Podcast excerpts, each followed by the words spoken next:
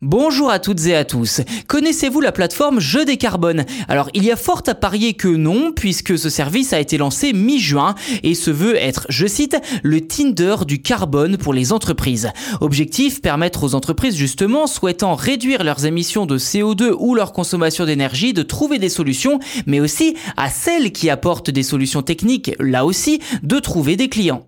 L'initiative est portée par de nombreux industriels issus, je cite, des nouveaux systèmes énergétiques et est financée par l'ADEME, l'Agence française pour l'environnement, dans le cadre du plan France Relance. Je cite sa présidente, Sylvie Géano, l'idée est de ne pas reproduire ce qui s'est passé dans le photovoltaïque où la plupart des panneaux solaires viennent d'Asie.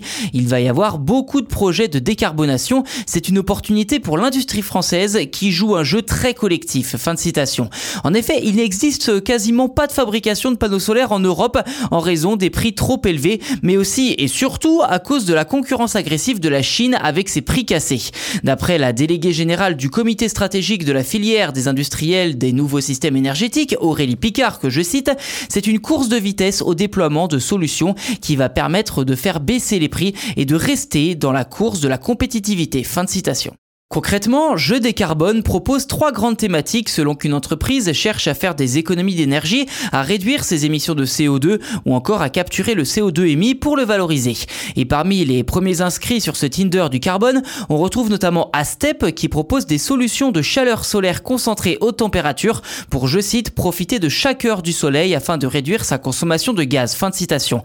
Bultan, de son côté, propose d'introduire des petits électrolyseurs directement dans une chaudière à gaz afin de fabriquer de l'hydrogène dans le brûleur. Et pour éviter qu'il ne s'agisse d'un outil uniquement de pub, je cite, il y aura une modération organisée par la filière, en particulier chez les porteurs de solutions qui devront préciser si leur technologie est origine France ou pas. Fin de citation.